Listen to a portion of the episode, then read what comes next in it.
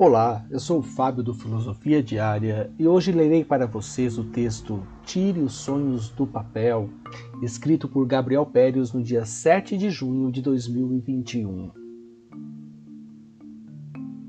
Você pode acompanhar esse texto na íntegra em nosso site filosofiadiaria.com.br.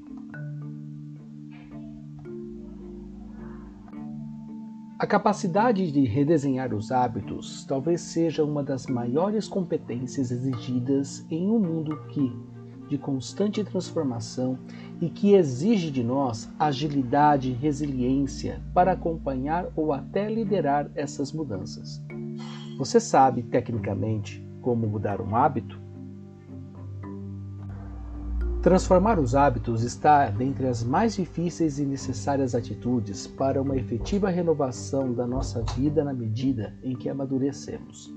O tema é amplamente abordado, porém, como psicólogo, peço a sua atenção para um texto um pouco mais técnico do ponto de vista neurológico, mas com uma aplicação prática para ajudar nessa transformação do dia a dia de cada um de nós. Do ponto de vista neurológico, cada hábito tem a sua estrutura própria de conexões neuronais. Loretta Browning compara os velhos hábitos como estradas bem pavimentadas no cérebro, enquanto os novos são difíceis de ativar porque são como caminhos estreitos no meio de uma selva de neurônios.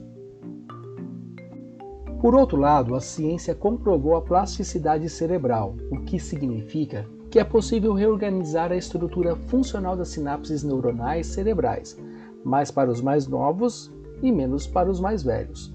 Por isso, na medida em que envelhecemos, em geral, se gosta cada vez menos de mudanças. A forma de fazermos isso é criando hábitos novos e tendo experiências novas, abrindo novos caminhos na selva de neurônios. Mas é importante enfatizar que a mudança de hábito não ocorre do dia para a noite e nem sempre é fácil. Afinal, existe uma estrutura de conexões neuronais já estabelecida que precisa ser transformada. Portanto, esta nem sempre é uma tarefa fácil, porque, segundo Browning, estradas desconexas produzem uma sensação de perigo e fadiga, de modo que somos imediatamente tentados a retornar à estrada que nos é familiar. No best-seller O Poder do Hábito, Charles Duhigg explica esta questão, escrevendo o hábito de dirigir. Quem dirige sabe que nas primeiras vezes que se entra num carro para dirigir, tudo parece muito complexo e difícil de conciliar. Mas na medida em que se pratica e o tempo passa, o cérebro apreende e a ação de dirigir se transforma num hábito. Nosso cérebro organiza essa atividade através de conexões neuronais específicas e, uma vez estabelecidas, maciadas, permitem que a ação de dirigir ocorra quase que de forma automática. As pesquisas e estudos desse mesmo autor sugerem a existência de um ciclo loop para a criação e manutenção de um hábito que contém a deixa, gatilho, rotina, ação, a recompensa, efeito da ação. Vejamos mais detalhadamente. A deixa, também definido como gatilho, por exemplo, no caso do fumo, a deixa é um maço de cigarro. Quando visualizamos o maço, o cérebro antecipa o prazer e aciona a rotina. A rotina é o hábito em ação. Nesse caso, o ato de fumar e receber a dose de nicotina. A recompensa é o ganho imediato que a rotina proporciona. No exemplo do fumo, é a sensação provocada pela nicotina. A recompensa, basicamente, é o prazer imediato causado pelo hábito e que fecha e retroalimenta o ciclo loop do hábito. Por que é tão difícil largar um vício? O vício virou um hábito que traz como recompensa descargas químicas muito fortes de dopamina, que causam prazer e satisfação química imediata em nosso cérebro esse ciclo se intensifica especialmente quando o vício é uma estratégia para compensar desprazer, angústia ou ansiedade. Dessa forma, ao se tentar deixar o vício, mudando os hábitos, no início, quando vem o sentimento de desprazer, angústia, perigo, o cérebro produzirá cortisol, hormônio de desprazer e alerta. E se vemos o maço dando sopa, fumamos um cigarro para irrigar a de dopamina no cérebro, dinâmica do prazer versus desprazer. Esse ciclo se aplica a muitas dimensões da nossa vida.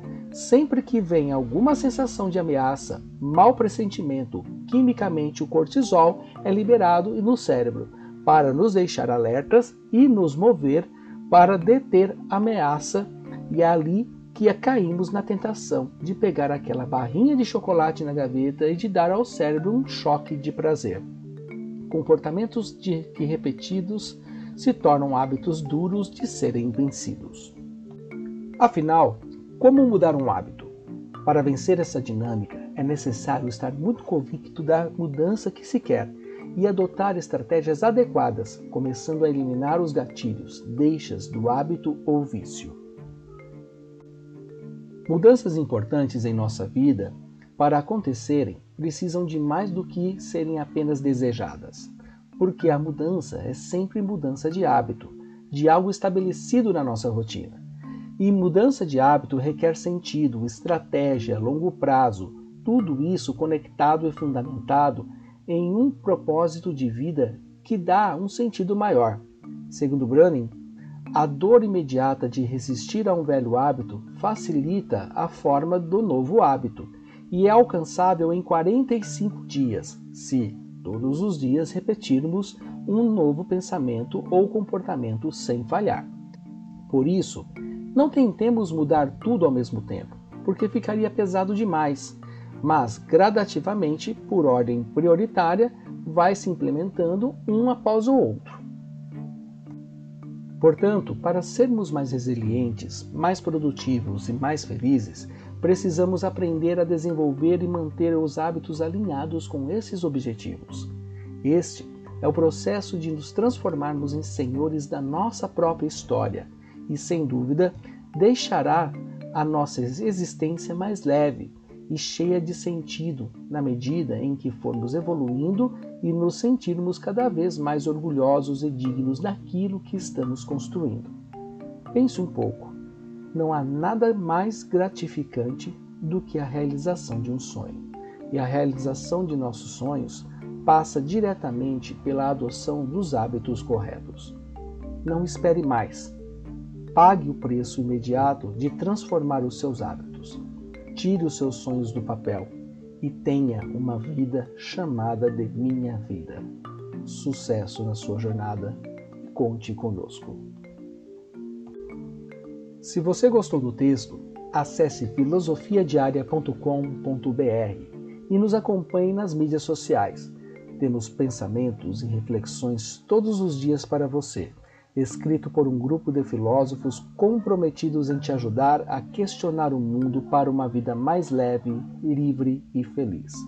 Um abraço e até a próxima.